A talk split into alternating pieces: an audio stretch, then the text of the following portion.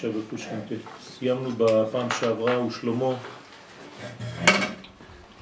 בנושא פרה אדומה אמר, אמרתי איך כמה והיא רחוקה ממני. זאת אומרת שהחוכמה של שלמה היא חוכמה תחתונה, חוכמה של אה, מלכות, בגלל שהוא מלך, ולא חוכמה עליונה.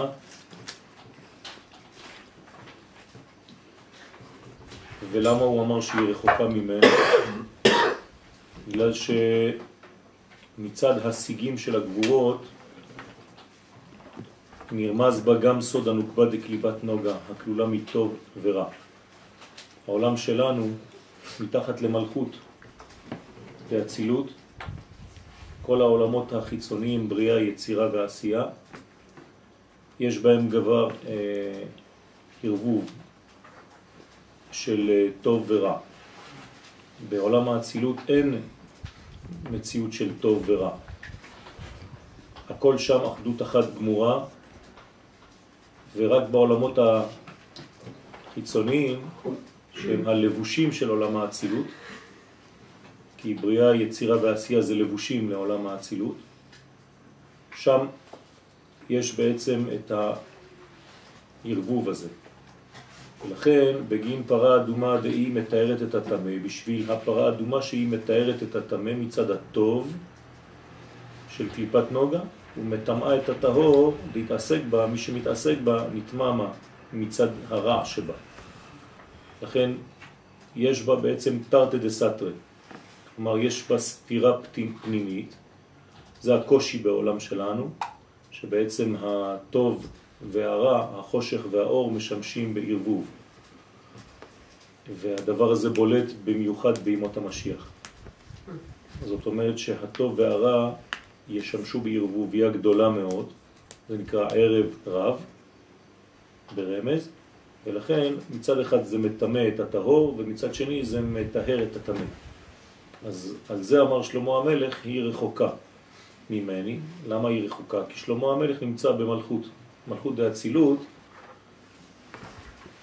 אין שם את המדרגות הללו.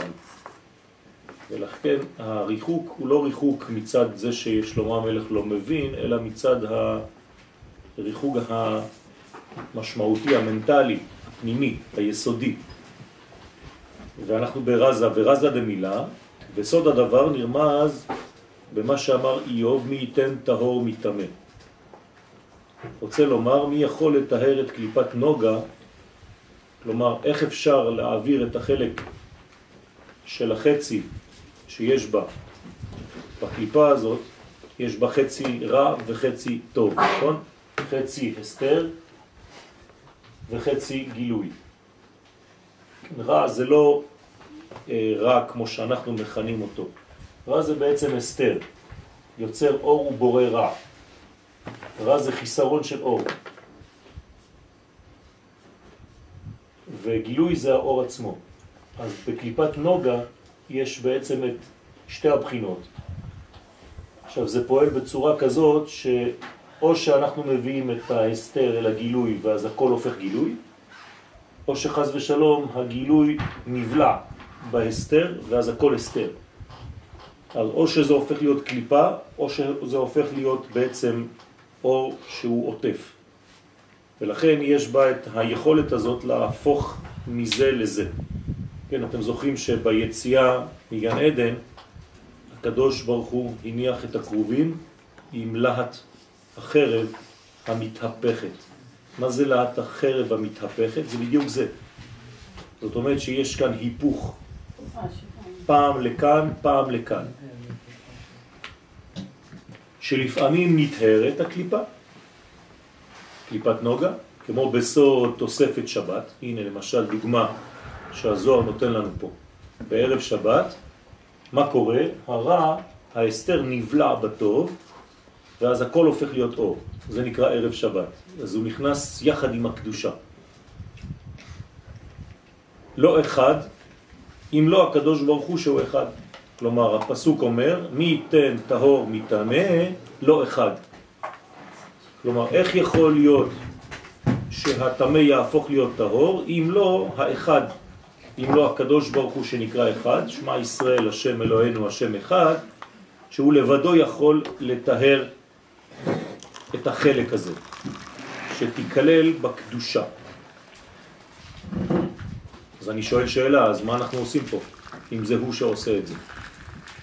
תשובה, הוא עושה את זה דרכנו. כלומר, אנחנו פועלים עם אל. אנחנו עוזרים כביכול לקודש להפוך את החצי הרע לטוב. ולכן מי ששומר שבת, הוא בעצם לוקח את הקליפה הזאת, לוקח את החצי המסתיר, את החצי הרע, וכולל אותו, בולע אותו, נבלע בטוב. הוא מפרש מה שאמרנו, כי הפרה האדומה מתארת את התמה. דהיינו מסתרה דימינה. כלומר, הצד הימני שבה, שהוא הגילוי, הוא מתאר את הצד השמאלי שהוא הכיסוי. מצד הימין והטוב שבנוגה. כן, נוגה זה אור, כן, בעברית. כלומר, זה לא קליפה שלמה, טוטלית, אתה לא יודע אם זה אור או קליפה. כי כשהטוב שבנוגה גובר, אז נעשה מרע טוב ונטהר התמה. רק להזכיר לכם שיש שלוש קליפות טמאות לגמרי, נכון? ויש קליפה רביעית שהיא קליפת נוגה. הארבע קליפות הללו יוצאות מפסוק אחד. אתם זוכרות? זוכרים? נכון, אש, רוח שערה, אש מתלקחת, ענן כבד ונוגה לא סביב. בסדר? אז אש מתלקחת, ענן כבד ורוח שערה, כל זה זה קליפות טמאות. זה רמז לשלוש קליפות טמאות שאין לנו מה לעשות איתן, אלא תיקונן הוא על ידי הסרתן. ביחזקאל, אם אני לא טועה. כן, במעשה המרכבה. ונוגה לא למדווה סביב. זאת אומרת שהחלק האחרון הוא קליפת נוגה. אז יש לנו שלוש קליפות טמאות, וקליפת נוג, נוגה היא הקליפה שאנחנו יכולים לתקן אותה דרך הפיכת חציה הרע לטוב, כדי שהיא תהפוך להיות אור. כלומר, רוב עבודתנו בעולם הזה היא על קליפת נוגה. כשיש לנו עסק עם קליפות טמאות, אין לנו מה לעשות, נכון? למשל, שפן זה קליפה טוטלית. אני לא יכול לתאר אותו, גם אם אני מכשיר אותו, אני לא יכול להמליך את הבשר ולה... אין מה לעשות, אני פשוט לא אוכל. אז אני דוחה אותו מאכילה. אז ככה אני מתקן את השפן. אבל אם אני לוקח פרה, אני יכול לאכול אותה, אבל אני לא יכול לאכול אותה לפני ששחטתי אותה כהלכה. אז כשאני שוחט את הפרה כהלכה ועושה את המליחה, את ההדחה, מכשיר את הבשר, אז הפכתי את חציה הרע של קליפת נוגה לאור. ואז כל הפרה הופכת להיות אדם. כן, כי אני אוכל אותה. אז אני מביא אותה למדרגה של אדם. נכון? אז מה העליתי? גם את הפרה, גם את מה שהיא אכלה לפני, כלומר את העגבנייה, וגם את העגבנייה שהיא בעצם אדמה.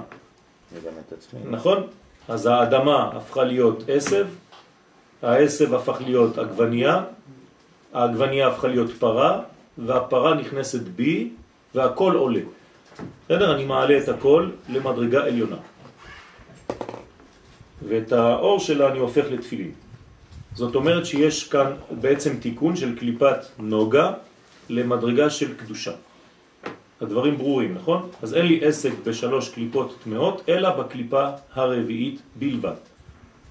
ועוד, דכהנה מסתרה די מינה. הזוהר כאן מחדיר נושא נוסף, כי הכהן הוא מצד החסד שבימין. יתקרא איש טהור, לכן הוא נקרא איש טהור.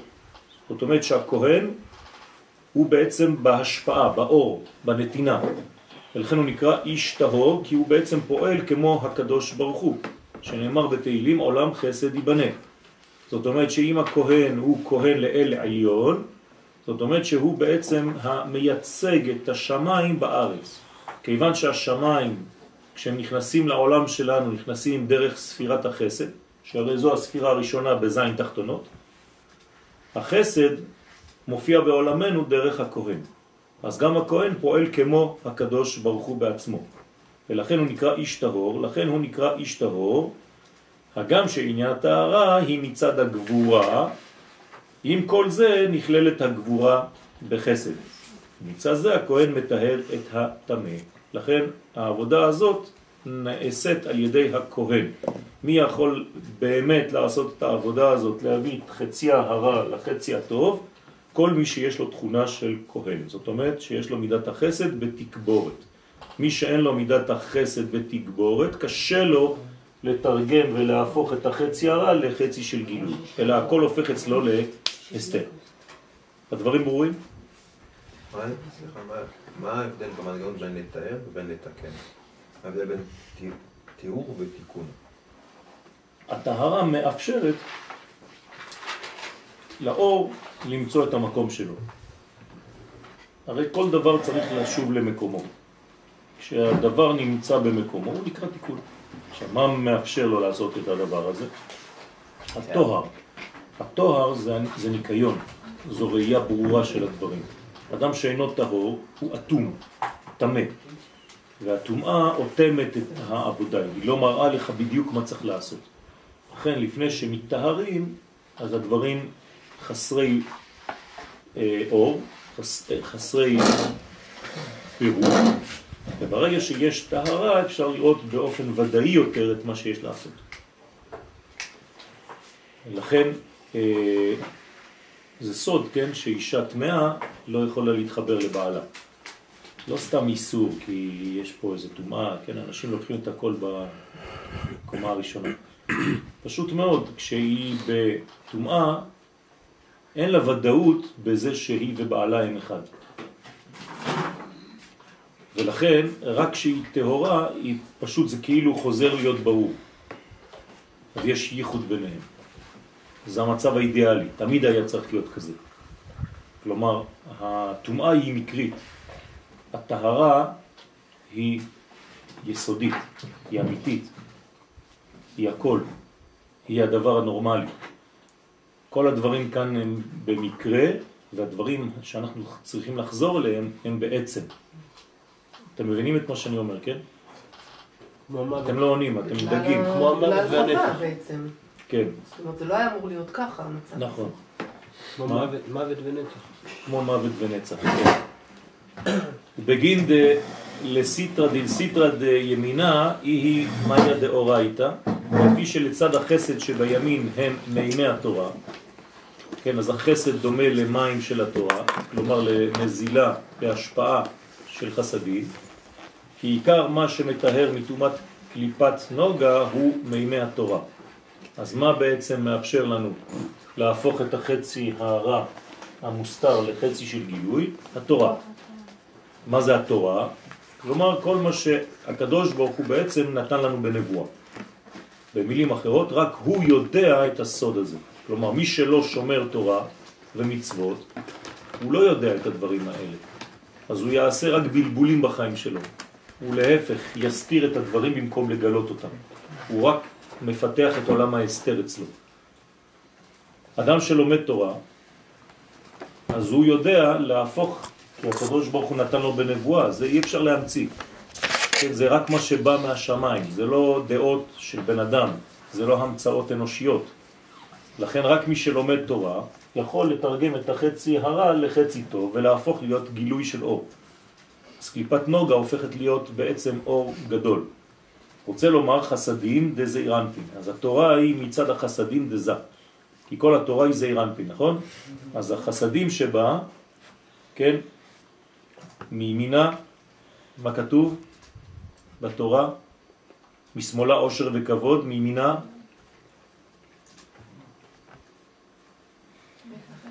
עץ חיים היא, נכון?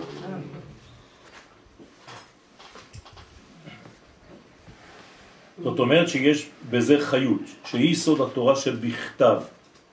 תורה שבעל פה זה כבר צד שמאל, נכון? זאת אומרת תורה של גילוי הערך הפנימי שהיה גנוז בתורה שבכתב, אבל צריך למצוא אותו. אף על גב דיהה תמה, תודה, כי אף על פי שאדם הוא תמה מצד קליפת נוגה, התדחי בה, הוא נטהר במימי החסד. זאת אומרת, על ידי לימוד תורה, אנחנו בעצם נכנסים לתוך מקווה. כל מי שלומד תורה נכנס בתוך מקווה טהרה. ולכן התורה מטהרת את לומדיה. והדברים הופכים להיות אצל לומדי התורה יותר ויותר ברורים, השכל הופך להיות יותר ויותר ישר. לכן יש מחלוקות בין אלה שלומדים תורה לבין אלה שאינם לומדים תורה. כי מי שלא לומד תורה, איך הוא יכול להגיע למסקנות? רק על ידי שכל אנושי. אין לו כלים אחרים. מי שלומד תורה, הוא משתף בשכל האנושי נבואה, כלומר תורה, כלומר דבר השם. ואז המסקנות שלו הרבה יותר נכונות. גם אם הוא לא מבין אותם כעת, זה גורם לטוב. זאת אמונה באור האלוהי שהוא מתקן כשהוא יורד ומתגלה בעולמנו. אז יש הבדל עצום בין מי שלומד תורה לבין מי שאינו לומד תורה. אורח חיים. כן, אורח חיים, עץ חיים, כן, אותו דבר. ומה שאמרנו, הוא מתמת את הטהור, היינו דה גבורה, זוהי מידת מצד הגבורה. כי שורש הקליפה, כן, מאיפה הוא בא? מסיגי הגבורות. ואמר, כן, זה מהגאון מווילנה, לסיטרה סמ"ם דנפל מקדושתה.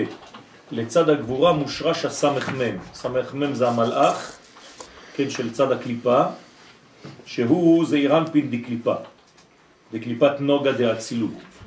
כן, זאת אומרת שהוא כאילו החלק האנטיתזה, שיש בניין של אצילות ויש לעומת.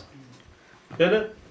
אז הלעומת של האצילות, יש זעירנפין באצילות, אם תיקח קומה מקבילה לזה, זה נקרא סמ"ם ולמד י' אשתו. כמו שבצד הקדושה זה זעירנפין ומלכות, להבדיל בצד הקליפה זה סמ"ם ולמד י' למד י' תו. אז uh, הוא רוכב עליה, שנפל מקדושת אצילות לבריאה. עכשיו הוא נפל, הוא היה בקדושה של אצילות, אמרנו שבאצילות אין קליפה, מי שנופל מאצילות, מי שיוצא מאצילות, אז הוא בעצם מיד נמצא בעולם של ערבוב, של חוסר ודאות. כדי לחזור לוודאות צריך לחזור לאצילות. מי שמחוץ לאצילות הוא כבר תחת שליטה של ערבוב. ומה דהבה טהור, ומה שהיה טהור באצילות, סעיב לה. הוא טימה את עצמו בבריאה. כלומר, אפילו שבריאה זה עולם גבוה, ביחס לאצילות, בגלל שזה מחוץ לאצילות, זה כבר תמה. זה כבר אוטם אותו. אפשר שאלה? סליחה. מתי, בעצם התיאור של האדם הוא אם הוא לומד תורה? אם הוא חוזר הוא לאצילות. חוזר לאצילות. זה לימוד התורה. ומתי השם עושה יש, ותיארתם את נפשותיכם, מתי, מתי יש את היחס הזה? אין דבר כזה ותיארתם את נפשותיכם. לא שפכתי... ונתתי לכם, זרקתי עליכם מים טהורים וטהרתם. מתי, אז מתי זה קורה? זה קורה או על ידינו לפני הכניסה לאלף השביעי, או בעל כורחנו בכניסה לאלף השביעי. בסדר? כלומר, יש לנו שש אלף שנה לעשות את זה לבד, וסמוך לגאולה השלמה, זה כבר בא מלמעלה, כי, לא לא... כי הזמן דוחק. זאת אומרת, ככל שאנחנו מתקרבים לגאולה, הבחירה שלנו הולכת ומתמעטת, מצטמצמת. על חיילין דימסאבו, לפי ששם הוא נעשה שליט על החיילים של קליפות הטומאות, הקליפות הטמאות, לכן הוא נטמע כמותם. לא, מי שמתעסק עם בוץ, הוא מתלכלך. ברגע שיוצאים מעולם האצילות, אז יש כבר מפגש עם כוחות אחרים, זרים, חיצוניים, לכן קוראים לזה חיצוניים, בגלל שזה יצא מהאצילות, ולכן מטבע הדברים המפגש הזה גורם לטומאה. אני מסכם, הקדושה באה מחזרה לעולם האצילות. יש לנו את זה פעם אחת בשבוע לפחות, בשבת. מי ששומר שבת כהלכתה חוזר לעולם האצילות. מי שלא שומר שבת נשאר כל החיים שלו בקליפות. ולכן הוא לא רואה ברור, אתה יכול לדבר איתו, הוא לא מבין על מה אתה מדבר בכלל. על זה נאמר, רק מי שטועם יכול לראות. טעמו וראו כי טוב. אותו דבר בין ארץ ישראל לחוץ לארץ. יכול לספר ולדבר שעות, לא מובן. למה? כי לא טעמו. הוא ממשיך ואומר, וכהנה דאי הוא טהור, וכהן שהוא טהור מצד התקללות הגבורה בחסד שבו, כן? זאת אומרת שמה קרה לכהן? הוא הפך את החסד של הגבורה לחסדים, כי כולו חסדים, כד הא ומשתדל לקרב הלל, לעזאזל, כשהיה משתדל לקרב את השעיר המשתלח לעזאזל, שתיקונו הוא לברר את הטוב מהרע שבקליפת נוגה, הווה מטהר לישראל מכל חובין דלהון. אז היה מטהר את ישראל מכל חטאותיהם על ידי שנתברר הרע מהם. זאת אומרת, השעיר שהיה משתלח לעזאזל, הוא בעצם נשא עליו את כל החלק המסתיר. ולכן היה צריך להפריד אותו מהחלק הטהור, ואז כל ישראל הפכו להיות טהורים באותה שעה? ביום הכיפורים. כי זה, זה הבירור, אנחנו... אנחנו אמרנו שפה באסתר, ב- ב- הרע זה לא, זה לא במובן שאנחנו מכירים, אלא זה באסתר ובבחינת אסתר וחיסרון אור. נכון? אם אנחנו עושים בירור, אז אנחנו לא עושים את התפקיד. זה, זה כי הבירור. אנחנו מפחידים במקום להעביר את זה לאור. זה נקרא להעביר לאור. זאת אומרת, העברתו לאור זה על ידי זה שאנחנו זורקים אותו ונעשה איברים איברים. זאת אומרת, השעיר הזה, ככה אנחנו. הופכים אותו לאור. כלומר, הוא מתפרק, כל החושך מתפרק, ומתגלים בעצם כל נקודות האור שהיו בתוך החושך. לכן, באותו רגע, החוט השני היה הופך לבן בבית המקדש. כמה דעת אמר, כמו שנאמר, כי ביום הזה, זה יום הכיפורים, יכפר עליכם לטהר אתכם, מכל חטאותיכם תטהרו. כי הכפרה היא על ידי הטהרה מקליפת נוגה. אז מה קורה לנו ביום הכיפורים? בגלל שאנחנו בעצם חווים את החוויה הזאת של השלמות, של החזרה של החצי הרע שנבלע בטוב, אז אנחנו הופכים להיות כמו אותו אחד שהיה בצרעת, כן, שכתוב שכולו הפך לבן, טהור הוא. לכן אנחנו מתלבשים בלבן ביום הכיפורים, לפי הקבלה גם בשבתות. זה הרמז. למה מתלבשים בלבן בשבת? כדי להמחיש שאנחנו בעולם האצילות. כן, בעולם האצילות אין צבעים, אין גוונים אחרים חוץ מלבן. כמובן שלא שחור, חז ושלום. האריזל אומר שמי שמתלבש בשחורים ביום השבת, אז חז ושלום מענישים אותו שילבישו אותו גם בעולם הבא בשחורים. ולכן בעולם שלנו, כן, אנחנו משתדלים, כמובן שיש בעיות עם הציבור, תלוי, תלוי איפה אתה נמצא, כי צריך להיזהר לא לצאת דופן ככה בצורה בוטה במקומות אחרים, אז צריך לדעת איך, להשתלב בצורה חכמה. כי יש, יש איסור אחר, של לא תתגודדו וגם כן יוהרה וכל מיני דברים אחרים שנכנסים. ואי הוא דהבה טהור והשליח שהיה טהור הווה מתטמא בהוא עזאזל, היה נטמע על ידי העזאזל. כלומר, מי שבעצם מתעסק בדבר הזה, הוא נטמע, ומי שבעצם הדבר הזה השפיע עליו, נטהר. כמו שכתוב, ויקרא, ט"ז, והמשלח את השעיר לעזאזל יכבס בגדיו, כי הוא עכשיו טמא, ורחץ את בשרו במים. מפני ירידתו למקום הקליפה שהוא מקום טמא. אז הוא עכשיו, גם הוא צריך עכשיו להיטהר בעצמו. והכי למי נידה, וכן כהן שעסק לאסוף את אפר הפרה לעשות מי נידה, לטהר את הטמאים, הווה כהנא מטהר לה. הכהן היה מטהר אותו, על ידי שהיה מברר את הרע שבקליפת נוגה. כן, כל מי שעסק כדי לעזור לאחרים, הוא בעצמו נטמע, והאחרים נטהרו. אז עכשיו צריך לטפל בהם, באלה שהתעסקו. אז אין לזה סוף.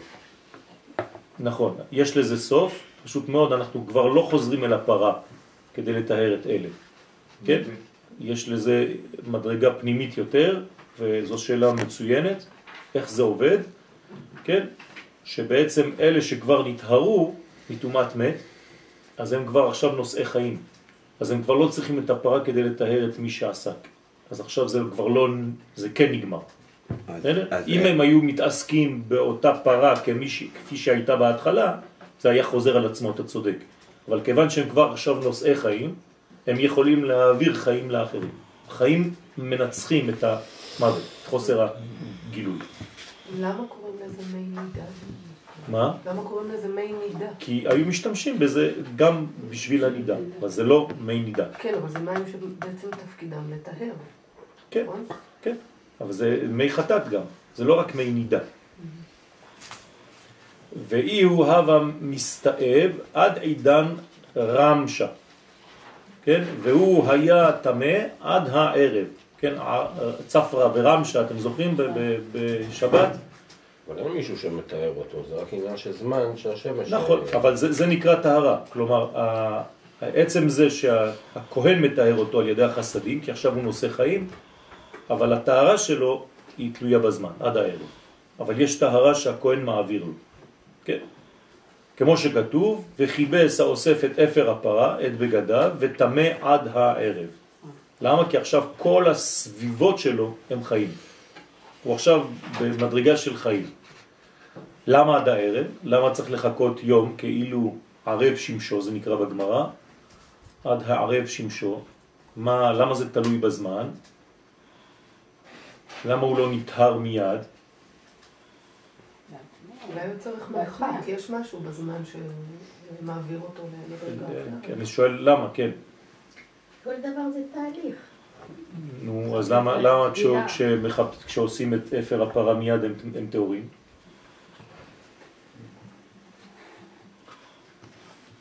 כי תלוי איפה אתה נמצא כשאתה נטהר. האפר של הפרה מטהר מעולם גבוה, שאין בו זמן, ולכן זה מיידי. זה שעסק בפרה הוא עדיין בעולם הזה, תחת שליטת הזמן.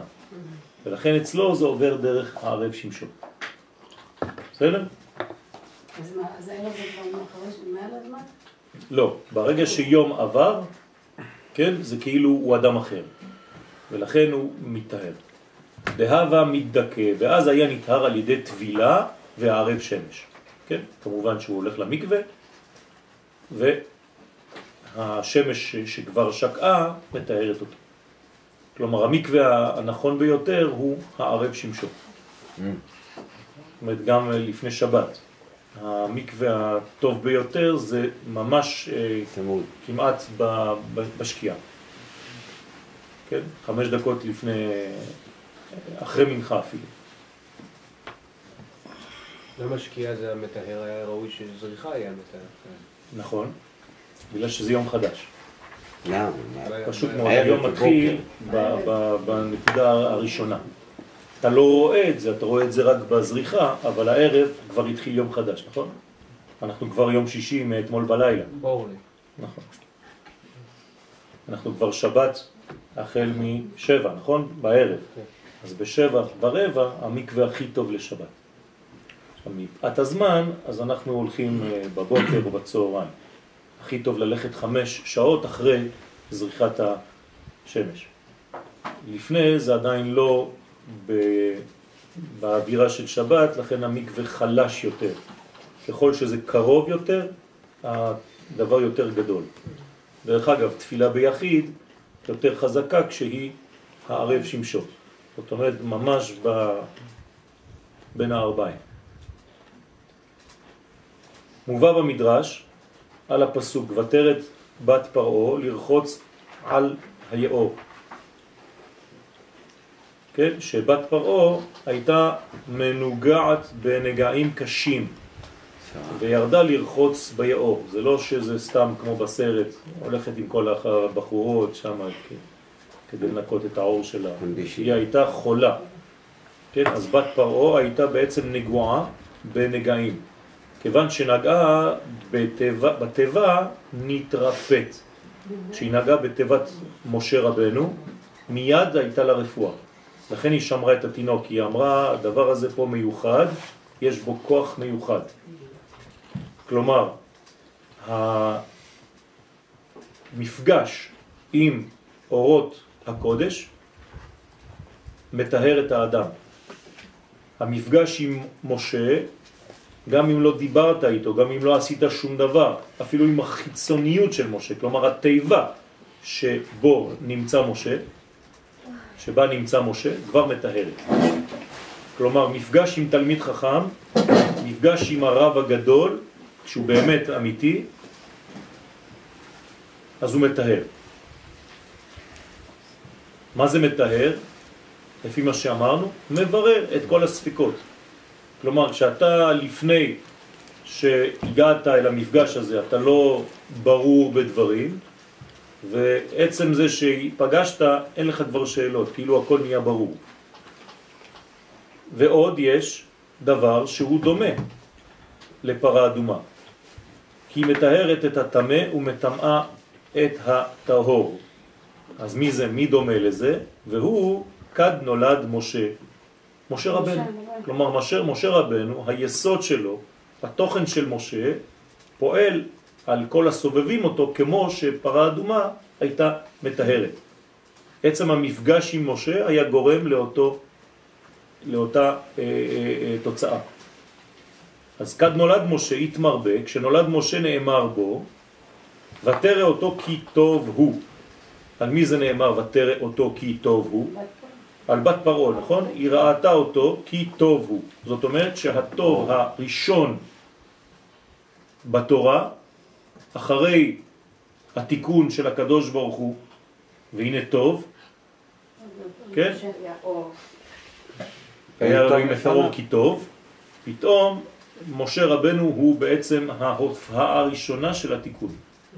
זאת אומרת שאחרי כל הקלקולים, אחרי כל החטאים, אחרי כל הנפילות, הטוב הראשון שחוזר לעולם זה בדמותו של משה רבנו. לפי ש... תראה אותו כי טוב הוא זה אימא שלו, זה לא בכפר.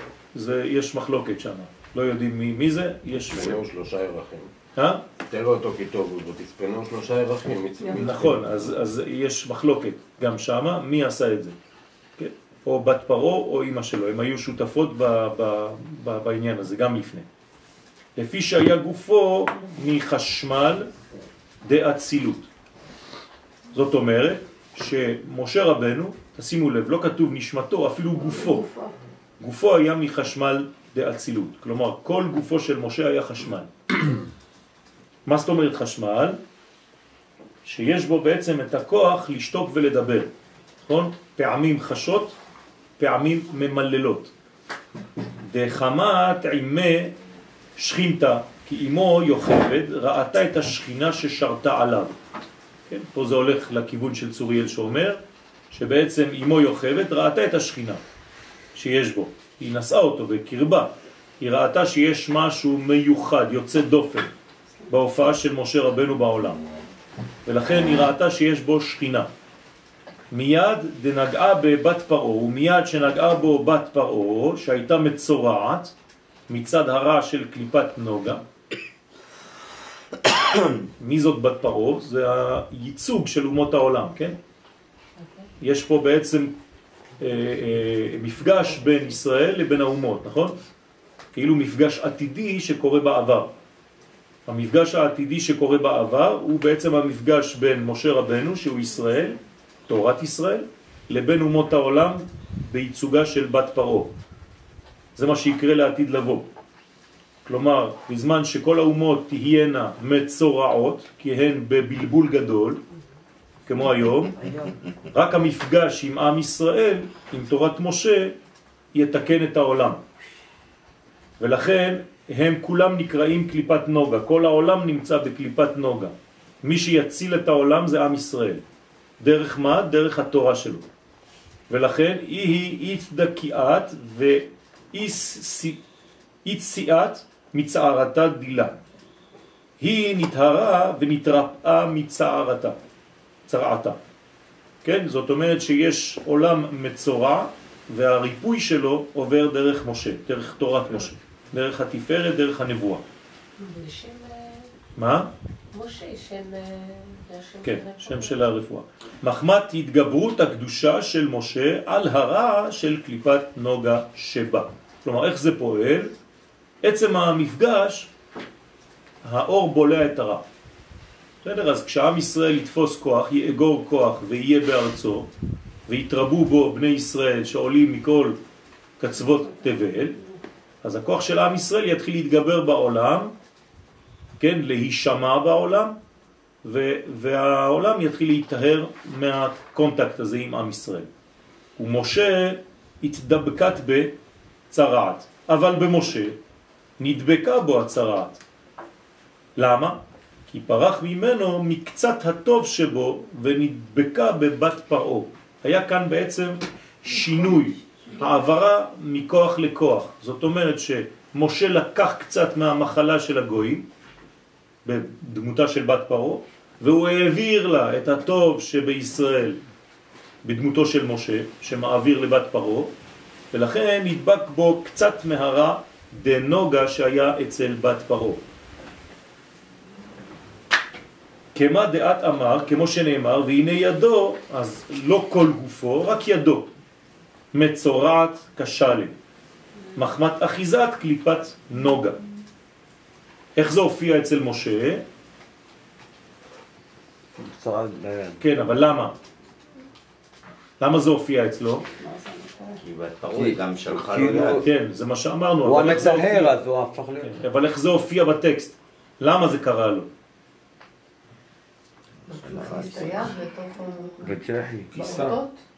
כן, אבל למה? כי הוא עשה לשון הרע. לא. יפה מאוד. כי נכנס בו ספק. איך נכנס ספק בכולו טוב? כן.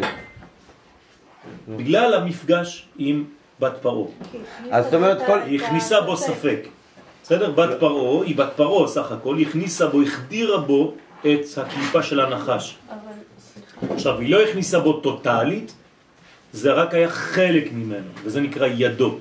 כלומר, יש פה רמזים עמוקים. אומות העולם פוגעות במה? ביכולת העשייה של עם ישראל. הם משתקים את הידיים שלנו. ולכן יש שלב שאנחנו בעצם מרפים בגלל שיש לנו חוסר ודאות, חוסר אמונה, ואיך מתבטא חוסר האמונה ב...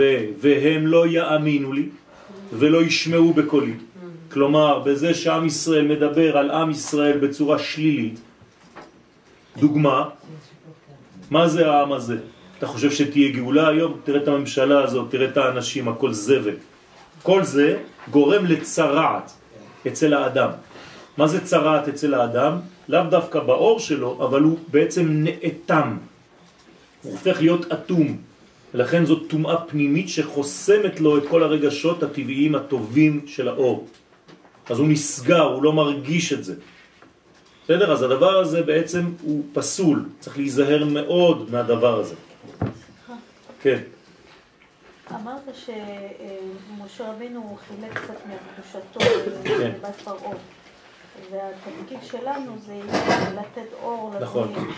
אז אם אנחנו צריכים לעזור לגויים, והוא- ומשה רבינו, שהיה משה רבינו, הוא נפגש מזה. גם אנחנו. אז מה ינ- אמרתי, אמרתי. זה מה שאתה כן, מתכוון? כן.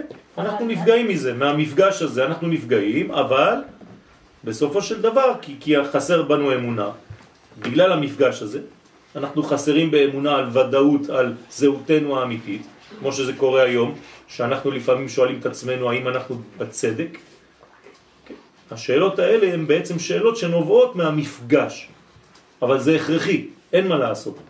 אז מה קורה אחר כך? אז איך עושים כדי להגן? אז הנה, זה מה שקורה למשה בשלב הבא.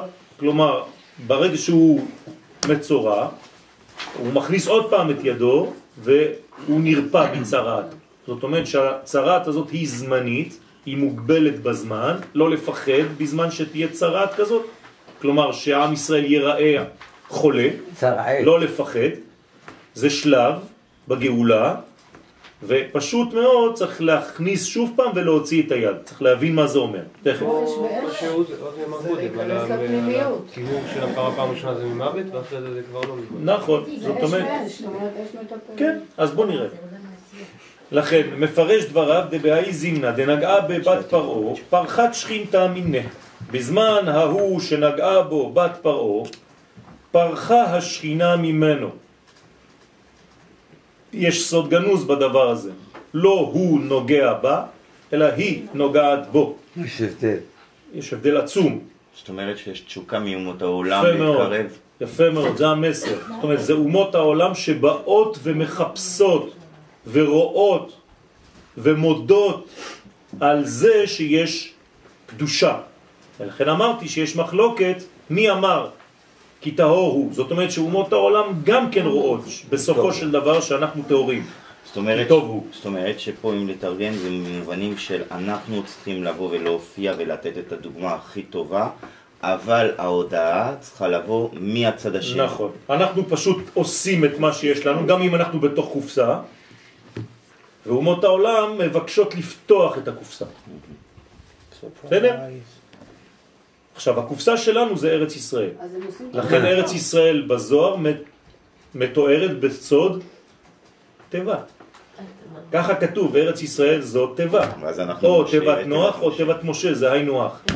זאת אומרת, אנחנו עכשיו בתוך התיבה, כלומר רק כשעם ישראל יחזור לארצו, הוא יהיה כמו משה בתוך התיבה, זה שיעור שלם פה שאנחנו אה, זאת אומרת, מדברים, כן? יש הרבה חלקים של משה מפוזרים שהם יחזרו... לת- בדיוק, ואז זה, זה הצהרת, זה, זה. פיזור, וכשאנחנו חוזרים ראשון, לשלמות.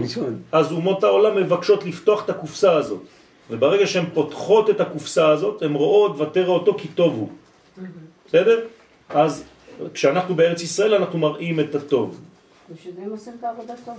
אז לכן הם דואגים שנהיה פה.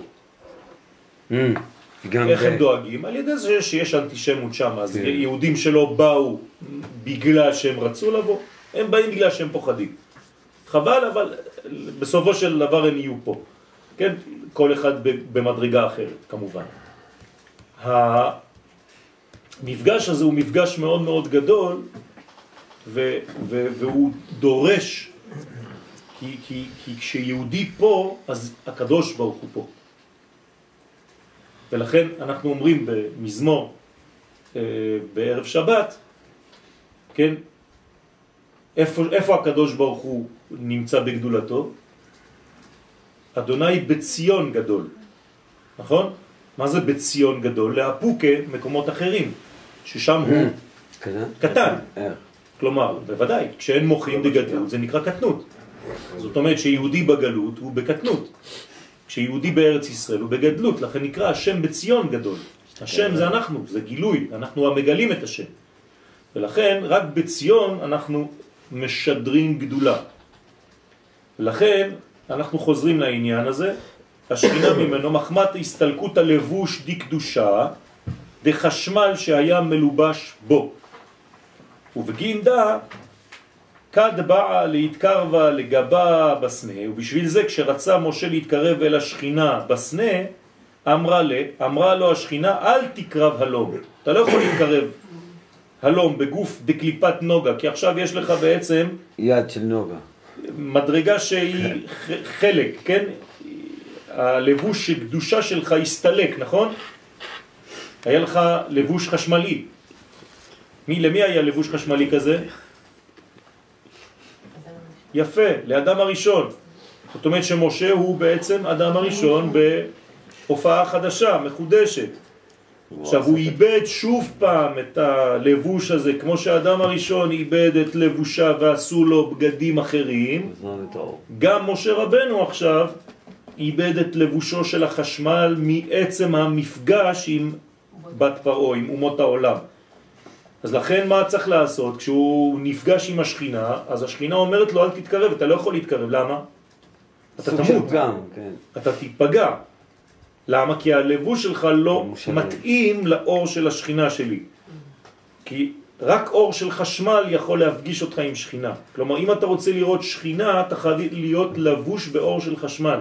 ואתה איבדת את האור הזה של החשמל. אל התחילה, אז מה אתה צריך לעשות? של נעליך מעל רגליך. אתה קודם כל צריך לה- להסיר את הנעליים. כלומר, מה זה נעליים? זה לא סבת, כן? נעליים. אלא את כל המנעולים שנועלים אותך. בסדר? אתה נעול על של נעליך, אתה צריך לצאת מהמנעול שלך. כן, אתה עכשיו רב בריח במקום להיות רב. אז לכן, עד דהתפשט מההוא גופה דנגעת בבת פרעה, אתה חייב לחזור ללבוש האמיתי שלך, זה שאיבדת בנגיעה שלך עם בת פרעה. למי קרה אותו דבר? שלמה, שלמה זה אותיות למשה, נכון? שלמה, כשהוא נפגש עם אלף נשים, מי היו אלף נשים? מלכויות. הוא התחתן רק עם בנות מלכים ושרות, כן? בנות, בנות שרים. למה? הוא רצה בעצם להעביר את האור של הקדושה לכל אומות העולם, דרך הנשים שלהם. הם היו מייצגות בתוך זה, אבל מה קרה שם? מהמפגש הזה עשו לו עבודה זרה שם בתוך הארמון, הרסו לו את כל, ה... את כל האור. בסופו ש... של שלמה המלך, בסוף ימיו, הוא כבר לא ראה, הכל היה מטושטש. בסדר? כלומר, הפילו אותו. כלומר, המפגש הזה, זה מה שיוצא מזה, הוא קשה, הוא לא פשוט בכלל. גם כשאני רוצה להשפיע טוב, כן, זה קשה. למה? כי בעולמנו, כשיש מפגש בין אור לבין טומאה, מי, מי גובר? הטומאה, שזה דבר לא הגיוני. נכון? כי ככה זה. בעולם שלנו, אם... אומרים שהאור מגרש את החושך. נכון, אז לכן אני שואל, זה, חוזרת על השאלה שלי, זה לא הגיוני, אבל עובדה שכשטהור נוגע בטמא, מי מרוויח? הטמא, לא, כן, הטמא מנצח, נכון? למה? זה כבר לא טוב. למה? אני שואל למה. כי אנחנו בעולם הזה. אז בעולם הזה החושך גובר על האור, אבל בעולם אידיאלי זה היה אמור להיות הפוך. אז יש שלב בעולם שלנו, שאנחנו, כשאנחנו ניפגש עם אומות העולם, יש שלב שאנחנו קצת נתלכלך במרכאות, ניסגר, נאטום את עצמנו, בסדר? אז בעצם זה אומר שכל פעם שהאור מתגבר על החושך, זה לא הטבע של העולם הזה, אלא זה קצת מהעולם הבא שנכנס לעולם הזה. נכון. עד להתפשט מגוף של קליפת נוגה שנגעה בו בת פרעה. אז איך עושים שהעולם הבא יופיע? כן, כמו שעכשיו אתה אומר מיכאל, אז איך, מה צריך לעשות? צריך שקליפת נוגה, כן, תתפשט מהגוף שנגעה בו בת פרעה. ואמר, תמן החזלה, כי שם בסנה הראה הקדוש ברוך הוא למשה, דגופה דברנש באי עלמא איהו צרעת ממשחא דחיביה. כלומר, מה המסר שהקדוש ברוך הוא העביר למשה בסנה? העביר לו שגוף האדם בעולם הזה הוא מעור הנחש. כלומר, כולנו כאן, כן, מעור של נחש, עם אור של נחש, זה נקרא חיביה. שלקה בצרעת, כלומר הנחש, מה זה האור של הנחש? קסקסים, נכון? מה זה קסקסים? זה הצרעת. הצרעת היא סוד הקסקסים. זאת אומרת, כשאתם רואים נחש, כל האור שלו הוא בעצם תמיד מצורע. הנחש הוא תמיד מצורע. והאור שלנו היום הוא קצת דומה לאור של הנחש. זאת אומרת שקיבלנו אינפורמציה מהחוויה הנחשית ששולטת בעולם הזה. והוא סוד כותנות עור, ולכן איבדנו את כותנות האור באלף, והתלבשנו בכותנות עור בעין. כלומר, נעשינו עיוורים, כאילו כולנו מצורעים, שהייתה מקליפת נוגה שמשם הצרעת. לכן הצרעת באה מקליפת נוגה כשהאור נבלע בחושך. ואז הקסקסים הם כל כך עבים שאתה לא רואה את האור בתוך זה. למרות שהנחש הוא כולו אור. אור. נחש בגמטריה, משיח. אבל אתה לא רואה את זה, למה? כי כולו עטוף בקסקסים, זאת אומרת כולו עטוף. בצרעת. כלומר, הרע יתגבר על הטוב, אבל הטוב גנוז בו. לבתר דהתפשט מיני, אחר שנתפשט האדם מגופו שהוא מאור הנחש המצורע, אז צריך להתפשט מהלבוש הזה, צריך לי, ל, ל, ל, ל, להתפטר ממנו. כמו הלבוש, שהנחש הוא מתפטר מזה. נכון, אבל הנחש לא מתפטר תמיד, הוא מתפטר כדי ללבוש עוד אור אחר עוד יותר חזק. אה, עוד יותר חזק. בוודאי, הוא משיל את אורו, אבל הוא לא הופך להיות ערום. כן, הוא תמיד נשאר עם אור חדש, אותו דבר, מצורע. והדר לגינתא דעדן, וחזר לגן עדן אחר הסתלקותו.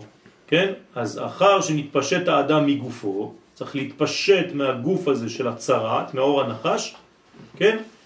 ואז, רק אז אפשר לחזור לגן עדן. אז נשמע מזה שרק המוות פה. מה? סליחה. נכון? אה, בעצם, סליחה. שזה רק המוות עכשיו הוא... נכון. לכן הדוקטור חס על גופו. כן. הוא פחד, הסתלק, אמר אני רוכב על הסוס וחוזר. רק יואל משה סלומון נשאר שם על הגבעה.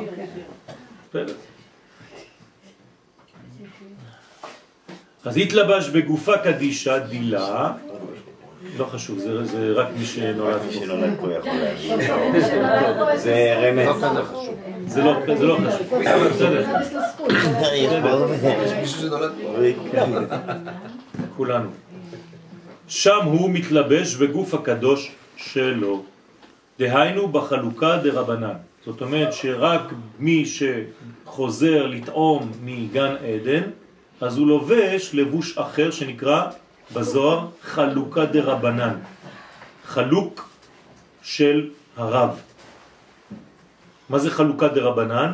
זה ממש הלבוש של אדם הראשון.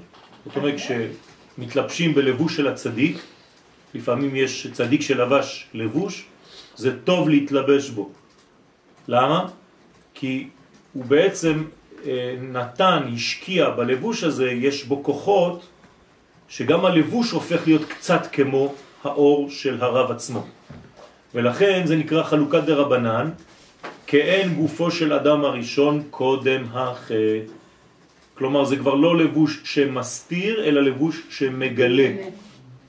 ודע אי הוא, ועל זה רומז מה שכתוב, והנה שווה כבשרו.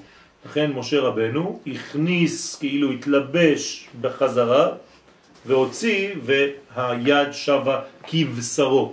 כבשרו של מי? של אדם הראשון, שהוא אדם הראשון. לפני החטא. דהיינו כגופו של אדם הראשון שהיה מחשמל של עץ הדעת טוב דאצילות. תשימו לב, לא טוב ורע, אין באצילות טוב ורע, אלא עץ הדעת טוב. יש ספר כזה שכתב רבי חיים ויטל, עץ הדעת טוב. ככה נקרא הספר. והכי התלבש משה בה, וכן, וכך התלבש משה בסנה. זאת אומרת שמה קרה במפגש הזה בסנה? משה קיבל בחזרה את מה שהוא איבד בנגיעה של בת פרעה. אז אתם רואים שבגאולה ישנם שלבים.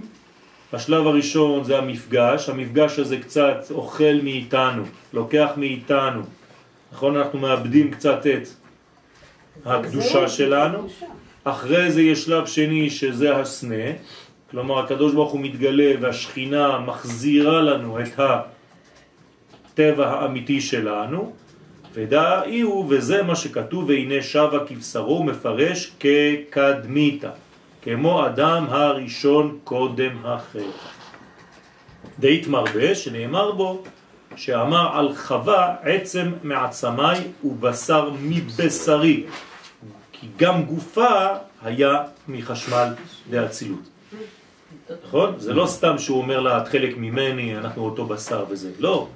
הוא אומר לה, את עצם מעצמי, זאת אומרת העצמות שלנו אותה עצמות, ואפילו הלבוש שלנו, שנינו מחשמל. גם את, גם האישה. למה דווקא? לא, זה לא ברור בכלל. זה- מי החטיא אותו? חלק הנשי. אבל לא משנה, אבל לא רלוונטי, כי הם היו לא. ביחד, שנייה, הם היו ביחד, לא. ביצירה. לא, לא, הם היו אחור באחור, זה לא נקרא ביחד. מה, אז כאילו לה היה אור אחר ולא אור אחר? כן. בזמן היצירה? בוודאי. זאת אומרת שהיא החלק התחתון שבו. בסדר, אבל היא חלק ממנו. לא חשוב, זה חלק חיצוני. היא הייתה בעצם החלק התחתון של אדם הראשון. מי זה החלק התחתון של אדם הראשון? השכל. היא הייתה שכלו של אדם הראשון. השכל היה מלובש באור של נחש. ולכן היא נקראת. חווה. מה זה חווה בארמית? נחש. חידיה, נחש. חידיה. בסדר? אז האישה, כן, הייתה בטבעה קרובה יותר לצד הנחשי. היא ערמומית. לכן הוא תפס שם. לכן, לכן ה- הנחש תפס אותו במקום שהכי דומה לו. אבל אחר כך כשהוא אמר לה זאת הפעם, עצם מעצמי, בשר מבשרי, לזאת עיקר אישה, מה זה אומר? ששניהם עכשיו מאותה עצמות ומאותו חשמל. כלומר הלבושים של שניהם חשמל. כלומר זה עולם התיקון. ובגינדה אמר לי, ובשביל זה אמר הקדוש ברוך הוא למשה, של נעליך מעל רגליך, הוא מפרש, דא גופא דהבה לכנעל. אז בהתחלה הוא היה צריך להשיל את עצמו מהאור של הנחש, זה נקרא נעליים. זהו הגוף שהיה לו כנעל מקליפת נוגה. אתם מבינים עכשיו למה ביום הכיפורים אנחנו לא לובשים נעליים. מאור. בגלל זה, כדי להיות בקדושה. כאילו אנחנו חוזרים על של נעליך מעל רגליך.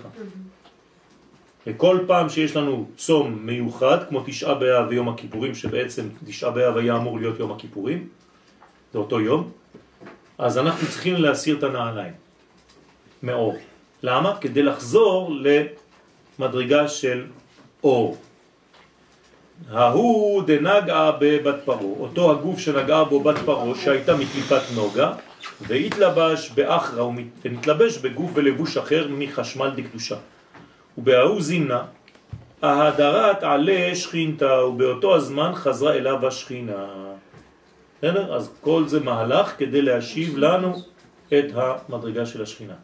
על זה נאמר, השיבנו אדוני אליך ונשובה. חדש ימינו כקדם. רוצה לומר שנתחברה אליו ונעשה בעלה דמטרוניתא, ואז אנחנו הופכים להיות בעצם, כן, השורש האמיתי, מה שישראל צריך לייצג בעולם. יש דמיון בין המנגנון שדיברת עליו בין אדם וחווה לבין אה, הקדוש ברוך הוא ישראל. כן, בטח, כאילו מאחור לאחור לפנים. בטח. תמיד אנחנו חוזרים, כל המהלך שלנו, בכל תפילה, בכל מצב, זה ככה, זה מאחור לפנים. גם תמיד בין- זה חוזר. בין האדם וחווה לבין אה, משה ובת פרעה. כן. כל מפגש הוא מפגש כזה. הוא מפגש אחדותי בהתחלה שהוא אחור באחור. אז זה לא מעניין אתכם מה שאני אומר? כל מפגש הוא בהתחלה אחור באחור, כלומר הכרחי, ואחרי זה יש נסירה ומעבר מאחור לפנים. בסדר? אם אין את המצב הזה, אם אין את התהליך הזה, אז התהליך לא נכון. הוא חייב להיות בצורה כזאת. אז אנחנו מקבלים הכל בהתחלה, אחרי זה אנחנו בעצם אה, נגרם ניתוק, כדי שנבחר לשוב למצב הזה ברצוננו. ובגינדה, ובשביל לרמוז על זה, אך זה לבטין דעבד. הראה הקדוש ברוך הוא למשה באותות שעשה לעיני העם את עניין קליפת נוגה שלפעמים היא חוזרת לקדושה ולפעמים היא קליפה. בעת קדמאה, באות הראשונה. כלומר, איך משה, הקדוש ברוך הוא הראה דרך משה לעם ישראל את הסוד הזה של קליפת נוגה. איך? באות הראשון.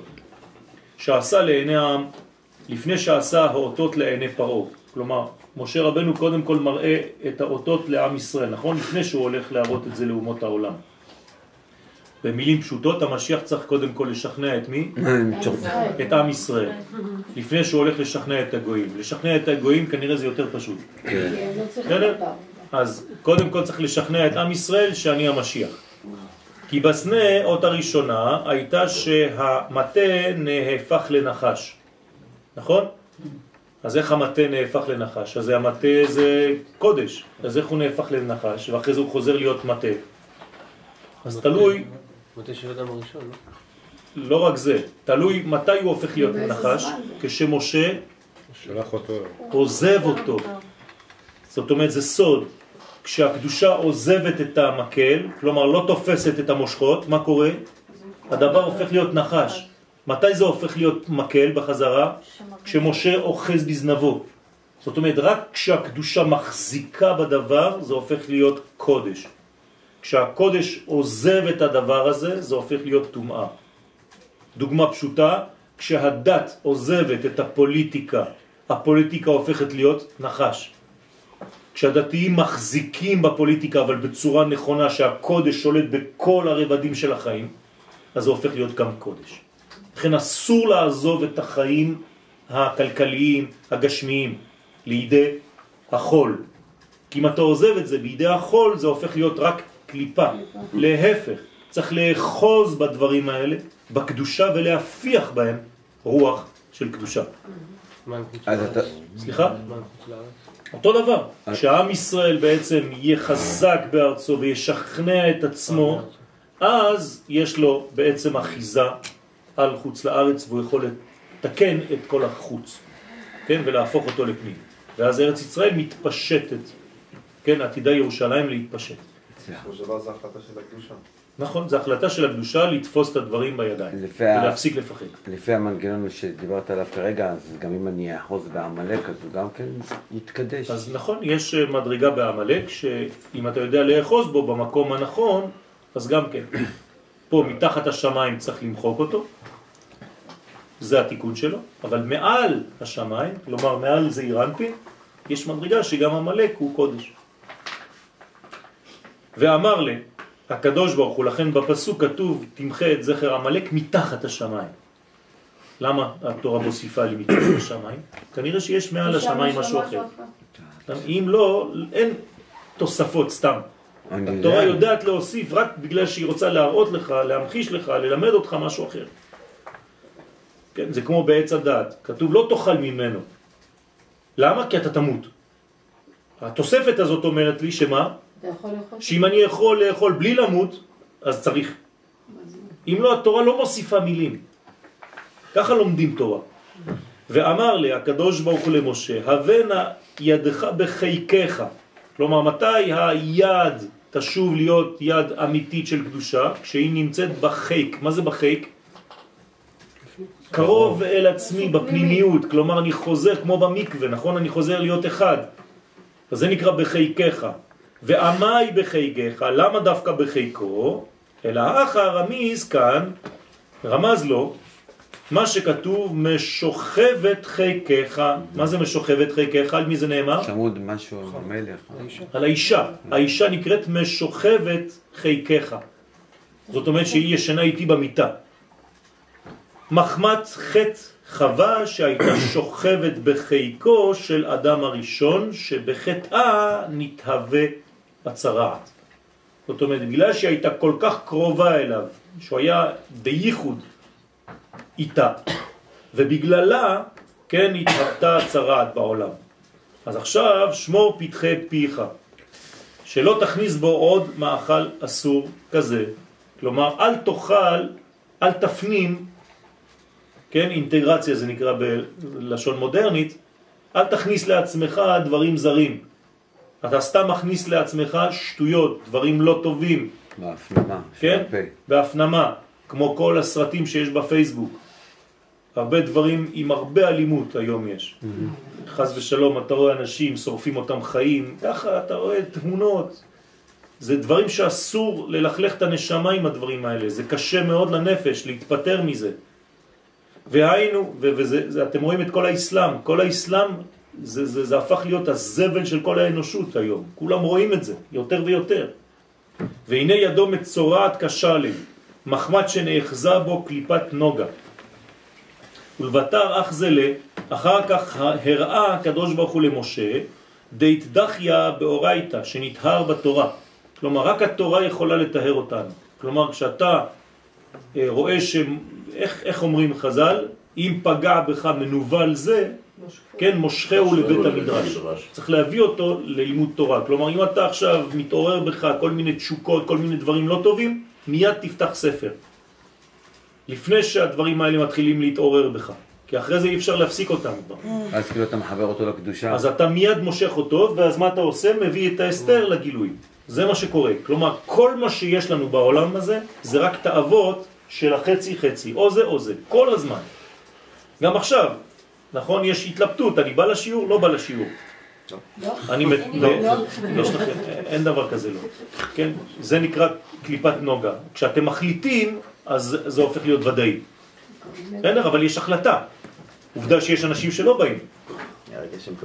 כי התיקון של צרעת הוא על ידי עסק התורה, בסוד מה שכתב, זאת תהיה תורת המצורע. מה זה זאת?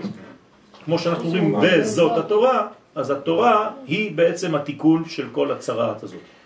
כי על ידי התורה מתבררת קליפת נוגה והטוב שבה עולה לקדושה. בסדר? כלומר, הכל הופך להיות טוב. בשביל זה יש הרבה מינויים. מה? בשביל זה יש הרבה נכון, בגלל בגלל זה יש הרבה מונעים ללימוד התורה, ובמיוחד לתורה הפנימית, כי פה אנחנו לומדים את הסודות האלה. אתם, אתה לא יכול ללמוד את הדבר הזה בשום מקום, כי אתה לא יודע מה זה קליפת נוגה, רק הזוהר מלמד את זה, כן? אה, אתה תיפגש עם המושג הזה במקום